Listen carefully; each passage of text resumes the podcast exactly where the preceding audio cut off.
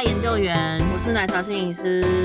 又跟大家见面了。对啊，我们这个月第二集，没错，对。然后今天呢，我们的节目是比较严肃的，嗯，所以我们没有特别想要，就是我们要直接切入，然后在切入呃谈今天的主题之前，我们现在是有一个 disclaimer 吧，嗯，就是。要讲说，就是今天的节目会跟暴力啊、自杀等敏感的议题有关，所以如果呃观众朋友是对于这类的话题是比较敏感，或者是有啊、呃、青少年小朋友在身边，然后如果就是他们要听的话，我觉得还是要有大人陪伴，然后或者你自己觉得会听到这些话题会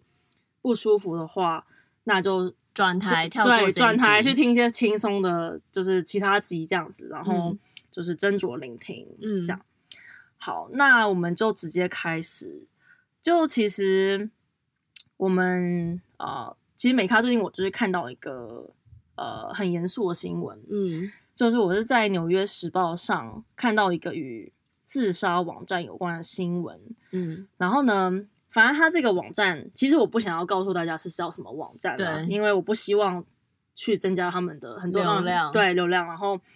就是反正它就是一个网站，然后呢，这个网站它一开始是从美国的社群媒体 Reddit 发起。那其实 Reddit 呢，就是如果不是在美国朋友可能没有用的话，或是没有特别就是接触美国呃这些 Reddit 的社群像台湾的 PTT，对对对，像台湾的 PTT 啊，对我讲这么多，然后反正就是在这个呃自杀网站还没有开始出开始出现之前，Reddit 上就是有一个团体啦，反正他就是创立了一个自杀版。然后呢，这个创办人就是说，他们的初衷一开始想要创这个版，是因为想要让大家讨论并关注心理疾病的问题、心理卫生，然后让大家就是可以抒发情绪啊。然后，但是虽然说这个初衷看起来好像很就是是为很很为大众着想，但是其实当时在这个版上有许多人会在上面讨论或者是分享各自的自杀方式，就是讲一些非常非常细节。的，然后或者是甚至是鼓励彼此去自杀，然后把自杀这个行为当做一个很勇敢，或者是如英雄般的行为。所以呢，当时 Reddit 他们就是注意到这个版的不当性，然后就反而后来就强制关掉了这个自杀版。但是说真的，就是你去关掉一个版，不代表它不存在嘛，它就是也可以自己去弄一个网站。所以说，这就是为什么这个网站。会产生，然后，嗯，然后在这个网站上面呢，其实我觉得，其实我不知道一开始到底是他们到底在这个这出现在网络上到底有几年了，但是我觉得应该是有四五年了左右。然后呢，在这个网站上面，他们是一样是主打说，哦，你们可以自由抒发，然后也可以主要是说你的言论不会被控管，所以不会像像之前 Ready 上面我们就被关掉，就是你可以想讲什么就讲什么。然后说他们的网站啊会严格控管成员的年纪，你要十八岁以上才可以进入。但是说在网络上谎报年纪其实非常的容易，而且这个网站就是其实很快就进入了校园啦，就是许多的青少年会透过网站上啊，然后认识很多人，然后开始阅读一些这边呃网站上的内容，然后甚至很多青少年会在这个网站上面讨论。各种自杀方法，然后或者是还要一起相约出来自杀。然后根据《纽约时报》的调查，其实总共有四十五个人在浏览过这个网站后结束自己的生命，所以其实非常的令人难过。这真的很夸张，而且这边补充一下，因为美国的有一些网站，比如说他如果是一些十八禁的话题的话，他们都会先问你说你是不是是否满十八岁。然后呢，你就可以勾选说，哦，我满十八岁，或者我未满十八岁。可是那个网站没有，他就只是说，哦，这个网站你需要满十八岁才可以进去。但他没有问啊，对，他没有问，然后他就只是在上面写，然后你就把它点掉就好了。对。但是我觉得，even 他有问，我觉得很多时候小朋友也是可以说谎，因为那个东西就有点像自由行政的的东西，就是哦，你。视窗跳出来，然后我可以说哦，我已经满了，你还是可以进去那个网站。对，又不是说你可以去哦，你要扫你的 ID 啊。对对对对对对，没错。所以这个就是还呃还蛮夸张的。对，然后呢，我就是有进入去这个版去进行调查。啊，反正我觉得去那个网站，我觉得非常的，我我看了就觉得非常黑暗啦，然后很负面。然后呢，我就是点进去，他们称作一个叫做资源的选项。嗯，那其实我看到的时候非常讶异，因为其实如果你看到呃资源版，你会想说，哦，他们因为大部分都是在放一些心理咨商啊，或者是防治啊等等的资源啊。嗯，然后呢，但是我点进去的时候发现，里面的资源呢，他们说的资源是。如何自杀的讨论的组这样跟群，然后我就点进去其中一个讨论，里面呢，他就是他就讲说叫做如何上吊，然后反正他就是还放了说要如何上吊的图片方法，然后呢，最恐怖的是他在放一个上面有个放一个警告语，就说哦，你不要尝试这个方法，除非你确定你想要自杀，然后你不想要在自杀后的三十分钟内发现。我觉得那个时候我就觉得，我的天呐！如果说这个不是一种鼓励自杀的方的言论，那我不知道什么是鼓励自杀。这真的很夸张啊！就是等于是直接告诉你说，哦，你这样就是可以去死，可以确保百分之百。对啊，对。所以我看到的时候就是觉得很很不舒服啊，很愤怒。那但你可能很多人会觉得说，哦，那你可能就是只是因为人家想要讨论自杀，他们分享他们的情绪跟想法。就是这哪有什么？可是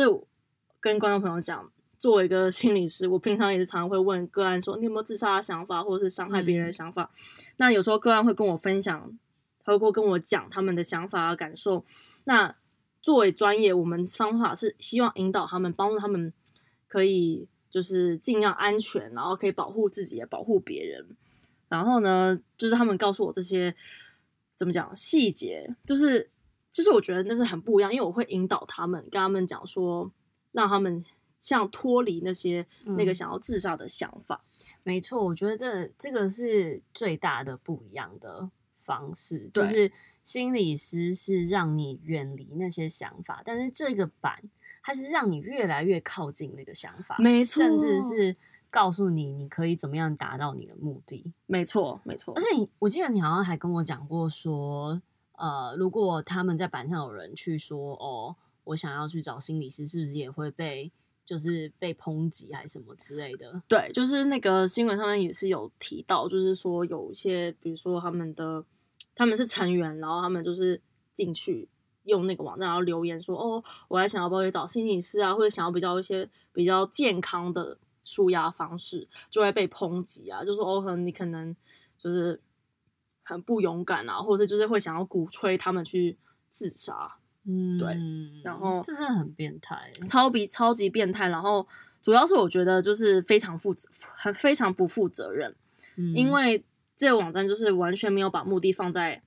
保护来到网站上人的生命。就像我们刚才讲的，心理师或是一般人，如果你的朋友、你的家人跟你说我想要结束我的生命，你想要尽全力保护他们，或者是要一一九一零。但是这个网站完全是就是相反的，然后呢，还就是对自杀有煽动。那但其实我觉得在最让人生气的是呢，就是这个网站的创办人声称他们完全没有在鼓励自杀的行为，只是提供一个平台，然后他们尊他们觉得也尊重自杀是一种个人的选择。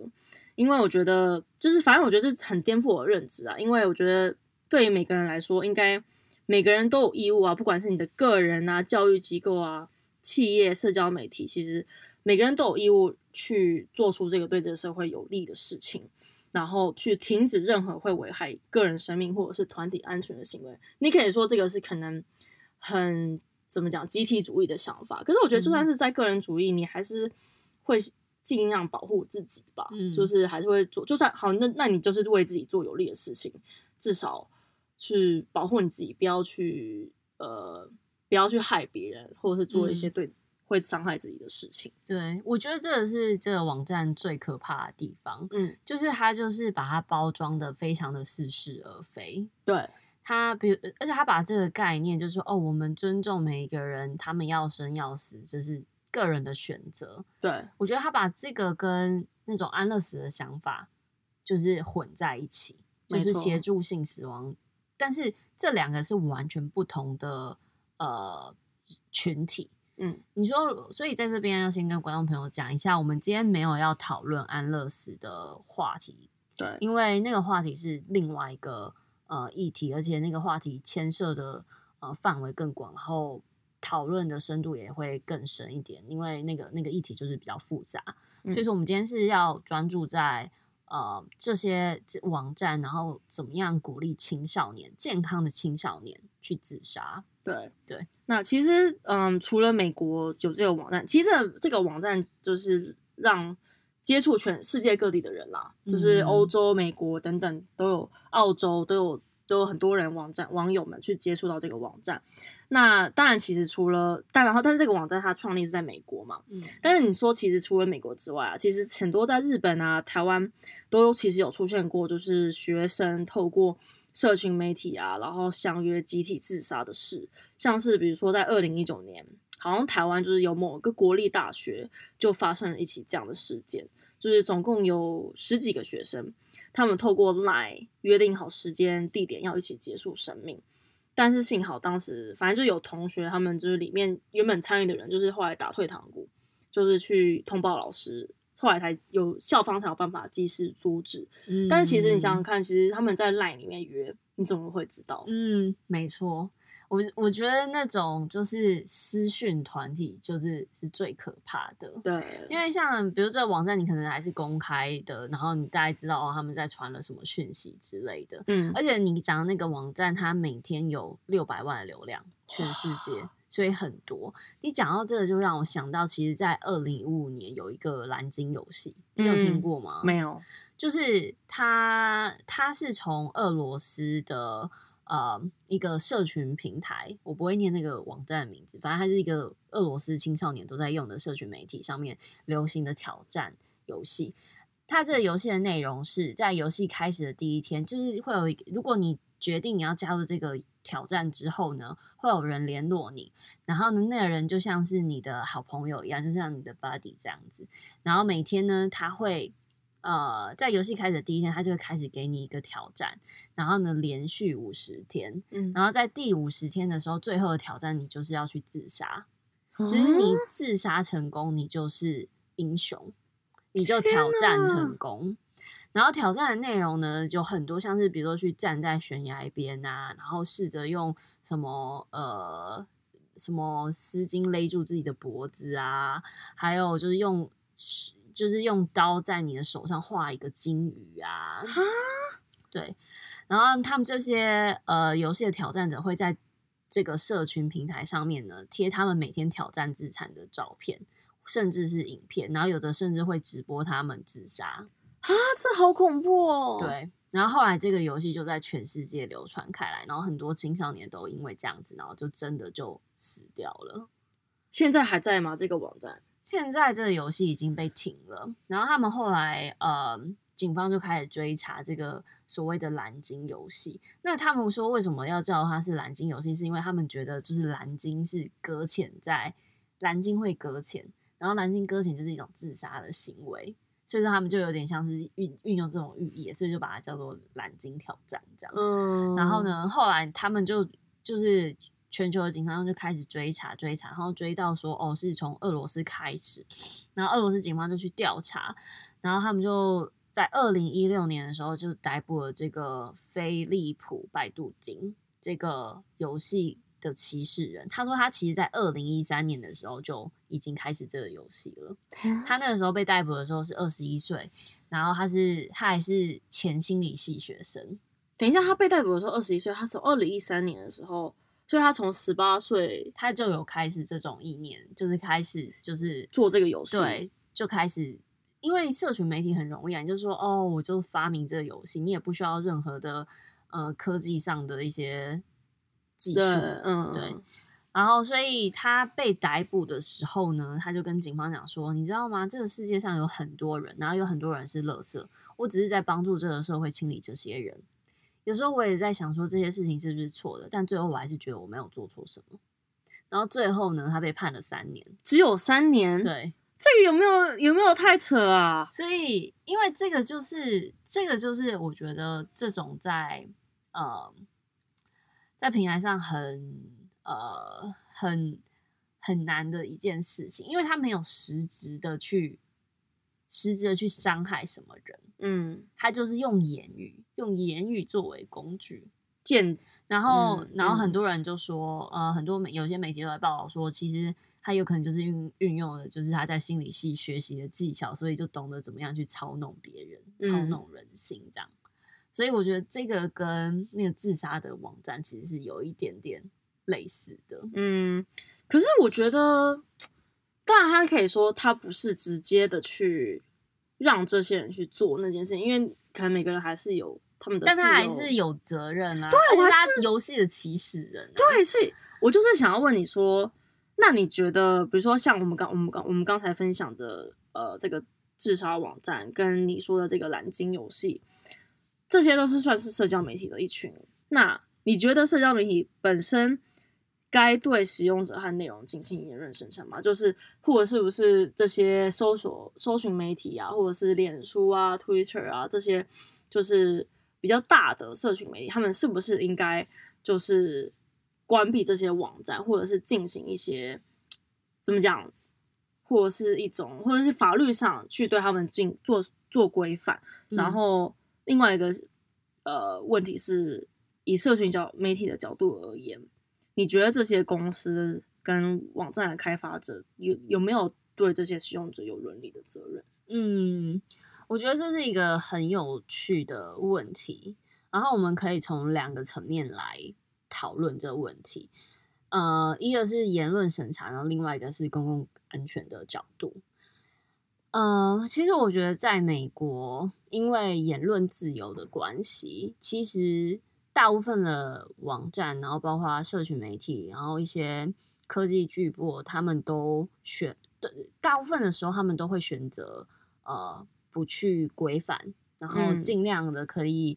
嗯、呃，让所有的人都可以在这个平台上发表他们想要发表的言论。嗯，可是，在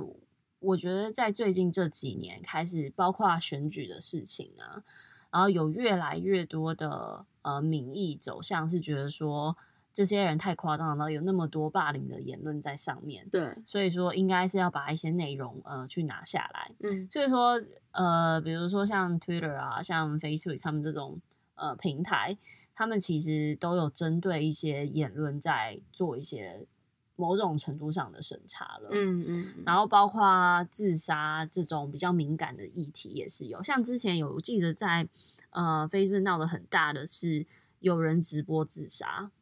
我不知道你记不记得好像有这个，好像不知道在哪一国，嗯、然后他他就是直播他自杀，然后有人就很多人在看这样子。那其实就平台上来讲，呃，因为它的内容每一天内容成千上百万，所以它其实很难去随时随地的监控，嗯，这种内容的传播。所以说，在审查上面，他们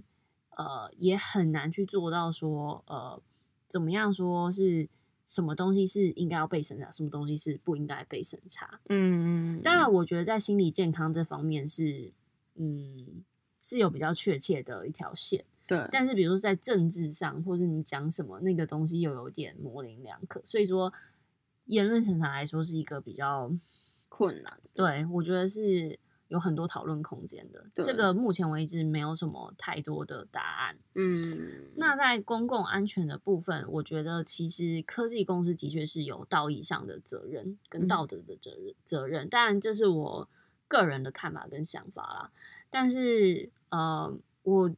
觉得在执行起来的时候也会嗯、呃、有点困难，因为呢，在美国就是言论自由还是蛮嗯。呃很重要嘛，嗯，它还是最基本的一环，它是最最基本的人权嘛，所以呃，你在做任何审查的时候，其实都是嗯、呃，要要很小心。就像比如说，你知道，在美国，如果呢有一个人他只是口头上威胁你，好像这没有办法去构成什么样的罪行，因为这个是属于那个人的。的自由哦，因为因为我记得在台湾应该是会有一个什么诽谤啊，或者是对类似那种。嗯、可是台可是在美国没有那种所谓什么诽谤罪或是什么之类的。对，因为那就是你的人身自由，那个是保障在宪法里面的。所以他今天可以就是骂你三字经，然后骂了就是，那完全可以不用负责任。对。对所以呃，我觉得其实这其实是需要社会一起来讨论，我们怎么样去平衡言论自由这一块跟所谓的公共安全。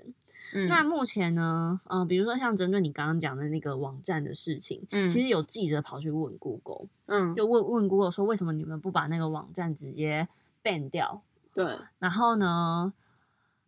，Google 给的答案是比较呃保守跟官方的答案啊，他们就说，嗯。他说：“如果大家来 Google 的话，然后他们搜寻一些关于自杀的讯息，他们会看到就是一些呃 prevention 的 hotlines，嗯，那种呃那种讯息，嗯、对那种讯息。然后呃，所以这种讯息的话，他们觉得就是已经可以提供一些比较呃关键的帮助。嗯，然后他说，因为他们也嗯，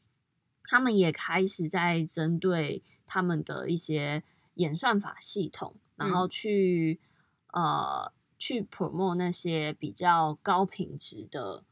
关于自杀防治的讯息，嗯、但是还是没有，因为讯息太多，他们不可能去针对每一个东西去审查。嗯，所以说呃，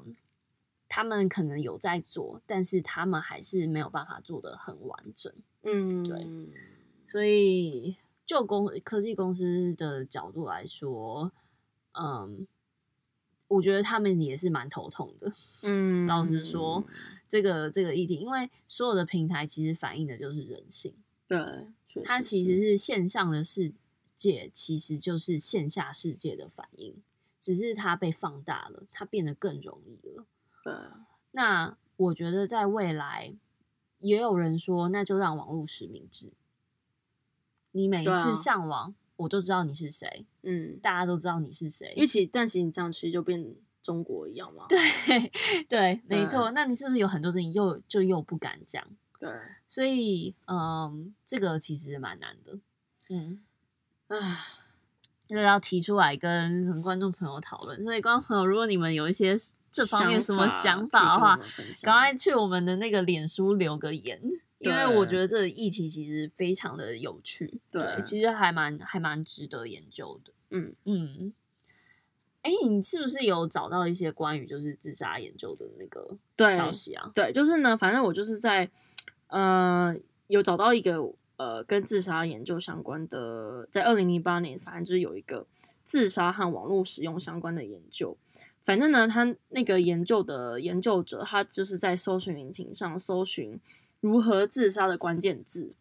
然后呢，他就发现，当他搜寻把这个呃关键字放进去的时候，发现每五个网站就有一个网站在鼓励，然后和煽动自杀的行为。其实我觉得这还蛮高的诶，嗯，对。然后又有另外一个二零一五年的研究，又更发现，就是从二零零七年到二零一四年，与自杀方法相关的资讯总共增加了近三倍，但是呢。那些与自杀防治相关的资讯的能见度却大幅的降低，嗯，所以我就想要问你说，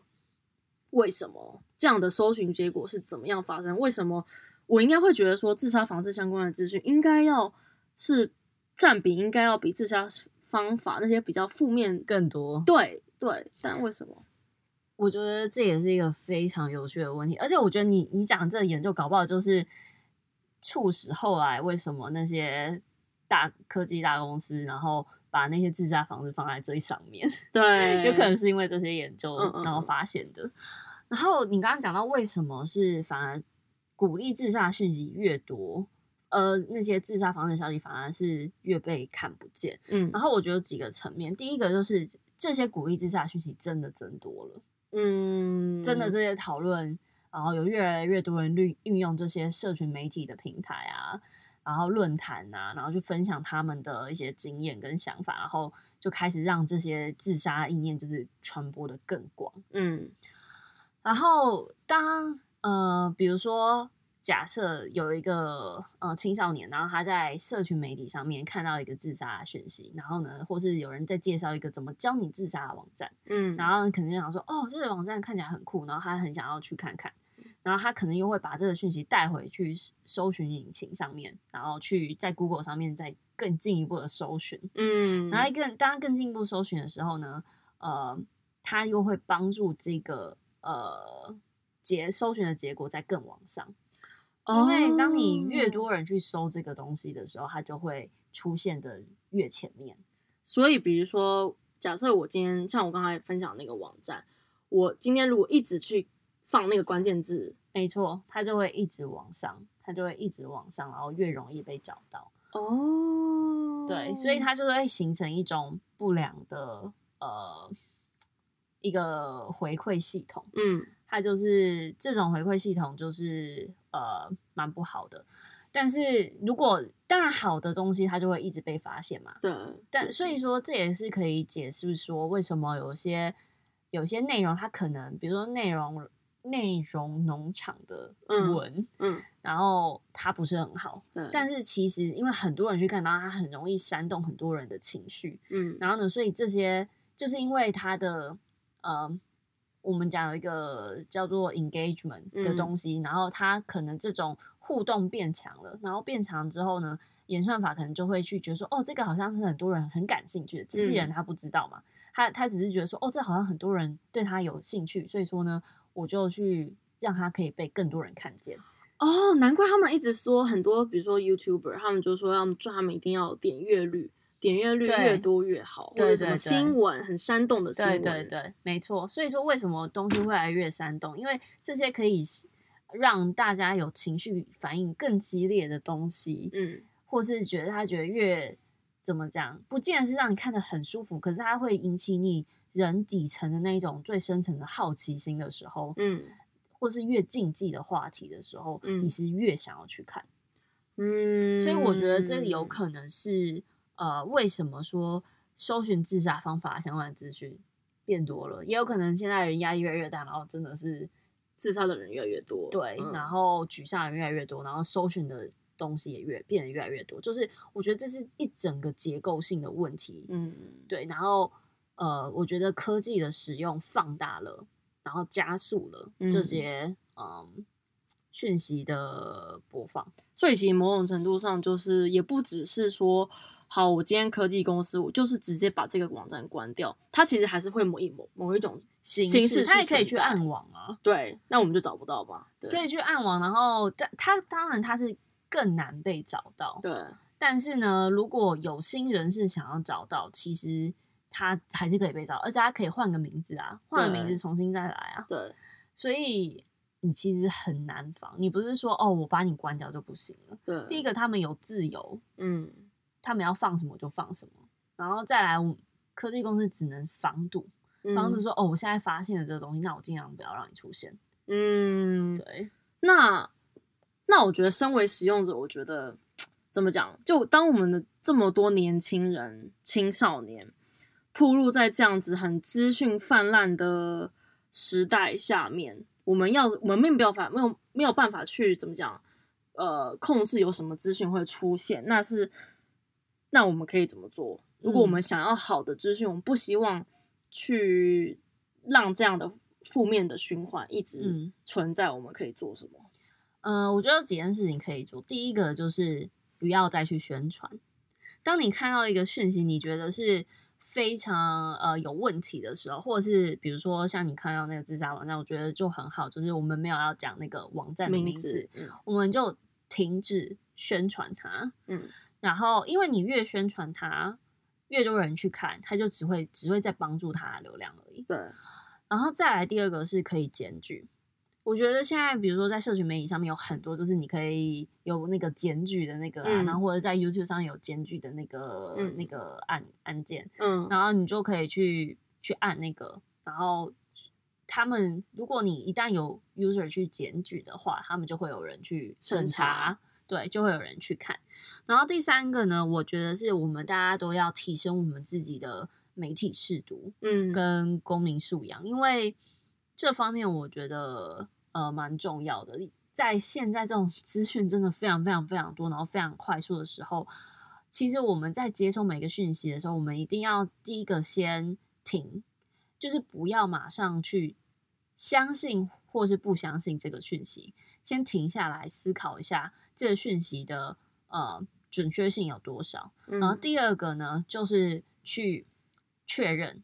当你觉得一个讯息有。有，就是你不确定到底是真的还是假的时候呢，不要去相信他，我们先抱持着怀疑的态度，嗯，然后再来去确认，去寻找更多更多的资源来佐证。然后，当然那些资源也是要正当的资源，比如说是一些比较公正的媒体啊，或者是比较可靠的消息来源。嗯，所以我觉得增加自己的公民的媒体视读这一部分，我觉得非常非常的重要。这这这，我觉得不是只是呃某一个。公司的责任，或者某一个政府的责任，嗯，我觉得是我们大家每一个人都必须要去做的。当然，我觉得这一块政府应该是要再多做一点，对，从教育就开始下手。没错，就是我觉得这非常非常的重要。嗯嗯，那那个奶茶，我想问你一件事情，就是比如说像现在那个，其实我觉得这个自杀网站只是冰山一角。嗯，就是现在有太多太多，就是包括前一阵子不是有爆出说，呃，就是社群媒体的使用让青少年的自杀率上升这件事情。就是说，当然你不能说这是直接有确切的原因，但是多少都是有相关的。那在青少年的阶段，我们应该如何去协助他们，然后如何去预防他们，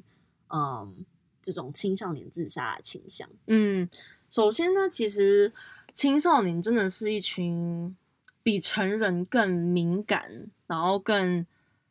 呃情绪情感很丰沛，然后很比较容易冲动，然后更容易受同侪影响的一个族群。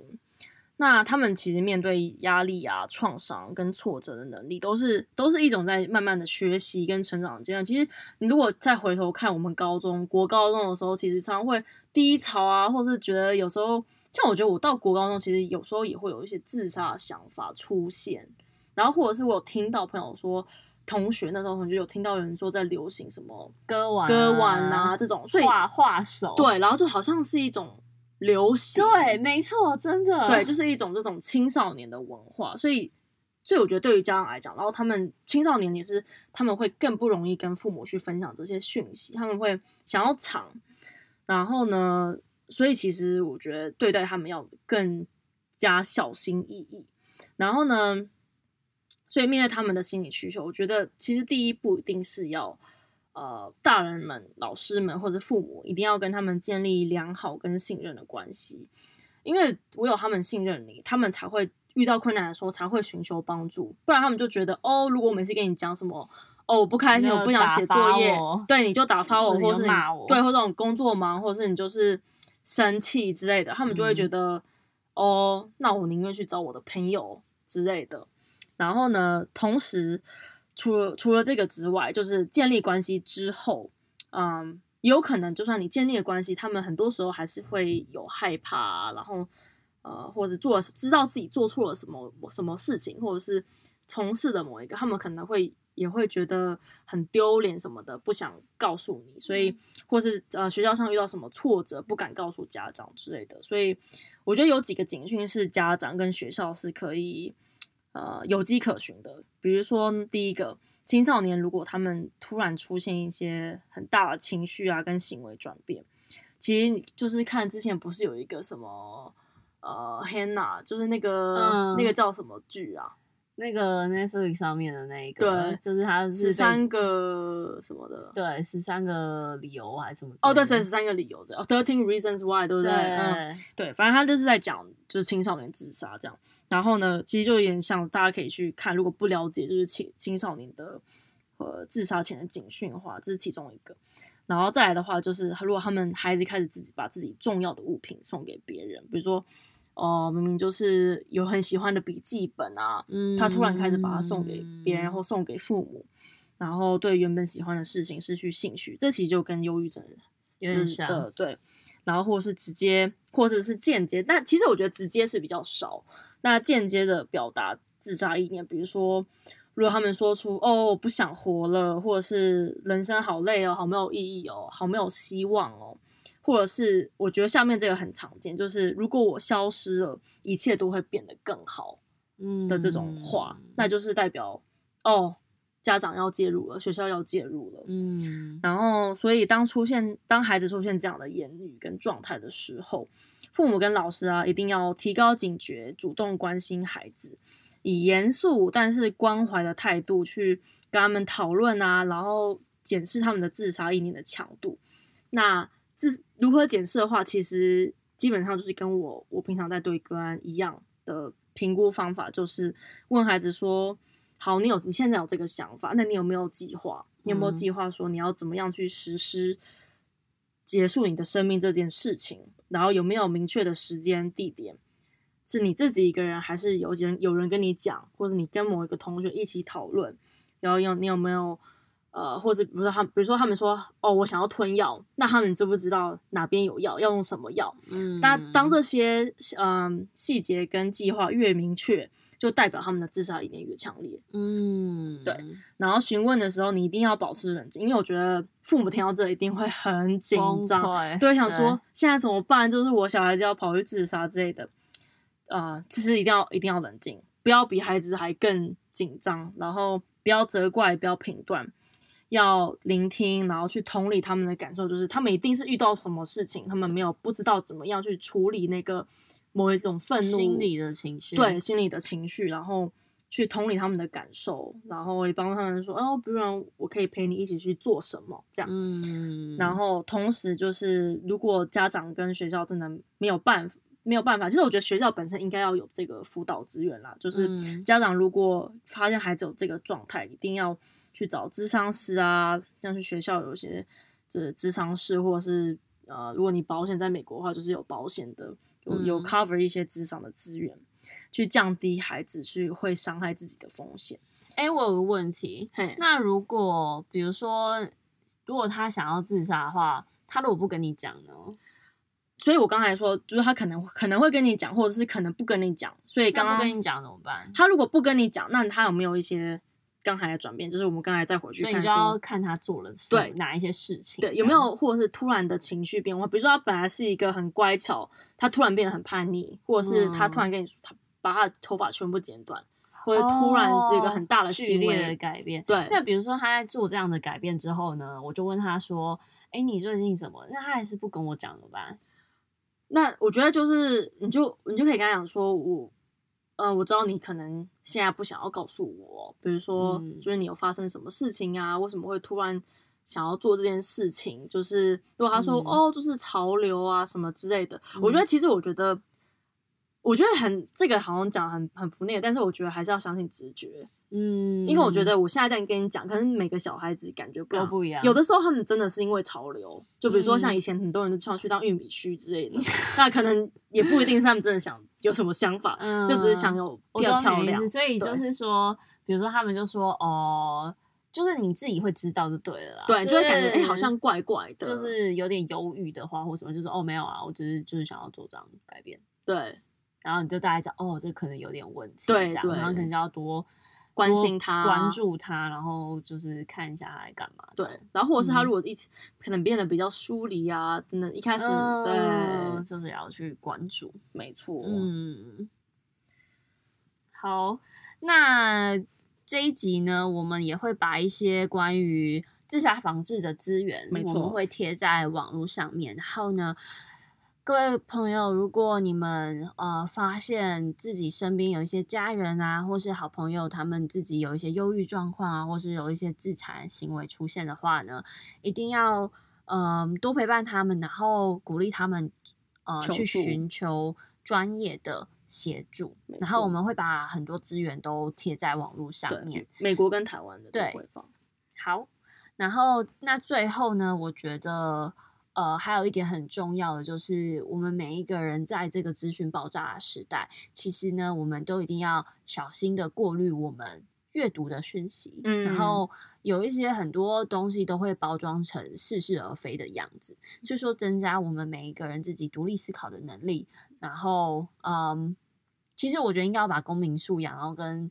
呃，把那个公民数位媒体试读。加在教育的对，比如说体制当中，对，比如说老师一起去印个什么新闻，大家一起来看，对，对或者是或对，没错，我觉得这个，因为我刚刚有点想说自杀这个，可是这个有点太敏感了，对，当然还是要看一下限度在但是我觉得基本的这些呃识读的能力，我觉得是要培养的，尤其是对青少年还有小朋友他们，因为有时候对他们来说很难去判断什么是对他们自身有利的，什么是可能会带给他们造成伤害。对，嗯，他们的比较没有办法思考说，哦，我做了这个事情之后。会发生什么事情？没错，真的好啦。那我们今天就跟大家聊到这里喽。对啊，喜欢我们的频道，不要忘记给我们按赞、分享，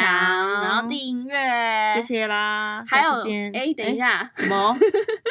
没有，我是要说，我们现在有开了一个 YouTube 的频道。哦，对，对，我本来想说还没有要公开。对，我们大家可以，我们之后会开始，我们我现在在慢慢的把每一集就是对上传，然后我们还在还在那个 work 准备。